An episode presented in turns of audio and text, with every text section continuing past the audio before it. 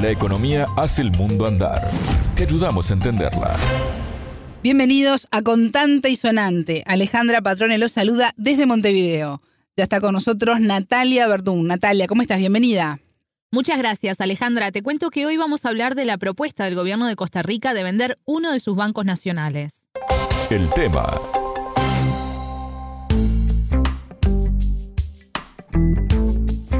En los primeros días de septiembre, el presidente Rodrigo Chávez envió a la Asamblea de Costa Rica un proyecto de ley para vender el Banco de Costa Rica.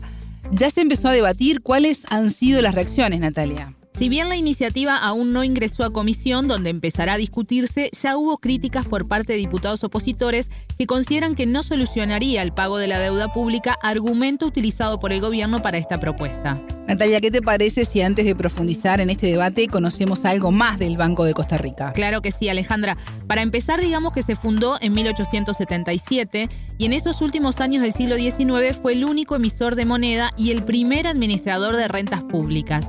Fue nacionalizado en 1949, cuando gobernaba la Junta Fundadora de la Segunda República.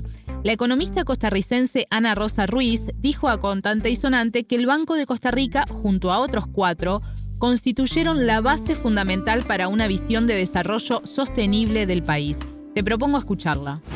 La entrevista estos bancos tenían que estar en cada uno de los rincones del país ofreciendo los diferentes servicios, porque el desarrollo del país tenía que tener una perspectiva regional, es decir, en cada parte del país, y esta banca se une con otros elementos de desarrollo que fueron importantes, por ejemplo, el ferrocarril, que cruzaba de la meseta central a los mares, el Consejo Nacional de Producción que daba precios sustentables, la electrificación, el ICE, que es otra institución nacional que es unida a dar telecomunicaciones y electricidad a todo el país. El gobierno constituyó en ese momento un Estado muy poderoso para fundamental una estrategia de desarrollo. Decías que el gobierno propone esta venta para generar ingresos con los cuales pagar la deuda pública. ¿Cuál es la situación del país? Exacto, esa es la idea según el Ejecutivo de Rodrigo Chávez.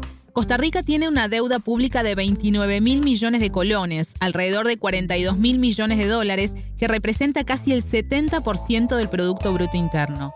Entre los componentes de la deuda está el acuerdo con el FMI firmado en el 2021 por 1.778 millones de dólares hasta 2024, que justamente a partir del 20 de este mes el fondo revisará las condiciones del país y podrá desembolsar 700 millones correspondientes a ese total.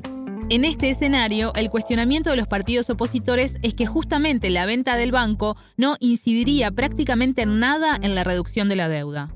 En estos momentos, vender el Banco de Costa Rica significaría bajar esos casi 70% del Producto Interno Bruto que significa la deuda solamente en 3%, que significa un billón de colones, que en nuestro caso nuestra deuda pública son 29 billones.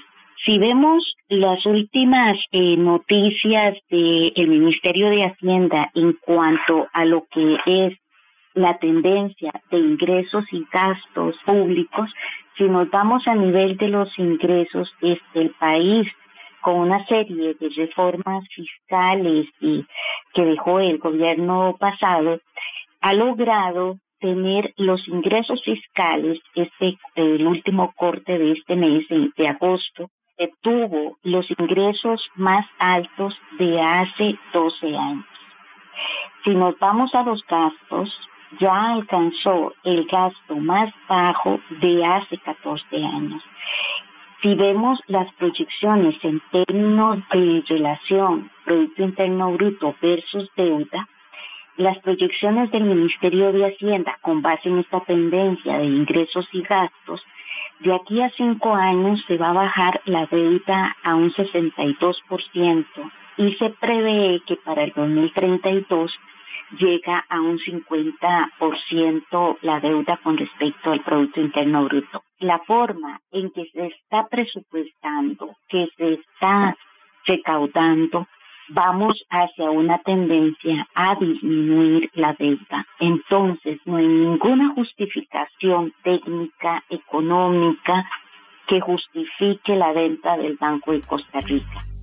Escuchamos que la economista entrevistada hace referencia a que hay una tendencia a disminuir la deuda y esto es como consecuencia de la reforma tributaria del gobierno anterior de Carlos Alvarado. Natalia, ¿cuál es la situación del banco en productos y servicios en comparación con los privados? Se lo preguntamos a la economista Ana Rosa Ruiz y esto nos dijo si vemos los términos de la intermediación financiera, si comparamos los bancos públicos versus los bancos privados, los bancos públicos tienen en términos de intermediación 103 puntos básicos menos que lo que cobran los bancos privados.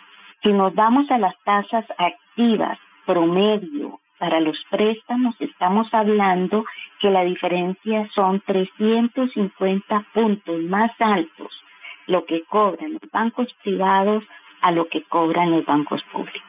Entonces, eso claro que no deja de ser un gran negocio. En estos momentos, el mercado crediticio en Costa Rica significa 27,7 billones.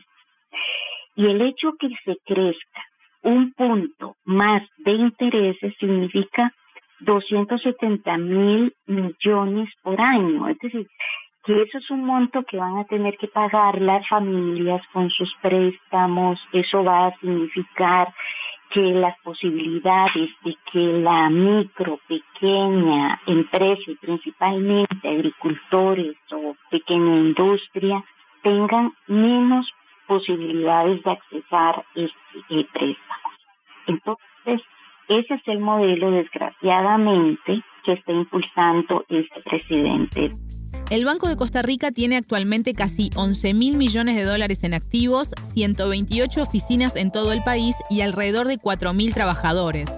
Alejandra, te cuento que luego de la presentación del proyecto de ley para su venta, la institución tuvo que emitir un comunicado para contener a los clientes y a la vez el gobierno aclarar que los empleados no serían despedidos. Pero esta no es la primera vez que este banco fundamental para el país pretende ser vendido. La propuesta ya había sido hecha por dos presidentes anteriormente.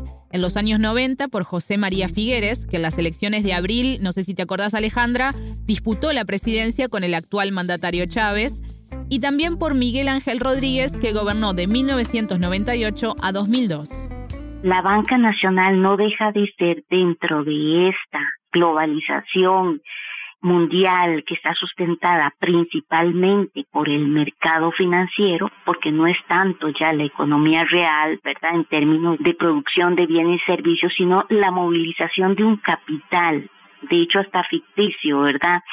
Entonces, en estos momentos el mundo se maneja principalmente por una concepción eminentemente monetaria. Entonces, estos bancos vienen a ser un obstáculo para seguir este negocio eminentemente financiero y en el caso de este gobierno, con este señor Rodrigo Chávez, adopta el país, desgraciadamente, su agenda en una agenda eminentemente neoliberal. ¿Qué quiero decir eso? De que el Estado tiene que reducir, tiene que reducirse a las condiciones mínimas. Entonces, todas aquellas instituciones que eran fundamentales para una estrategia de desarrollo, ahora más bien son un obstáculo porque hay que darlo a la empresa privada. Escuchábamos a la economista costarricense Ana Rosa Ruiz. Muchas gracias, Natalia. A las órdenes. A ustedes les decimos que pueden volver a escuchar este programa por sputniknews.lat. Contante y sonante desde Montevideo.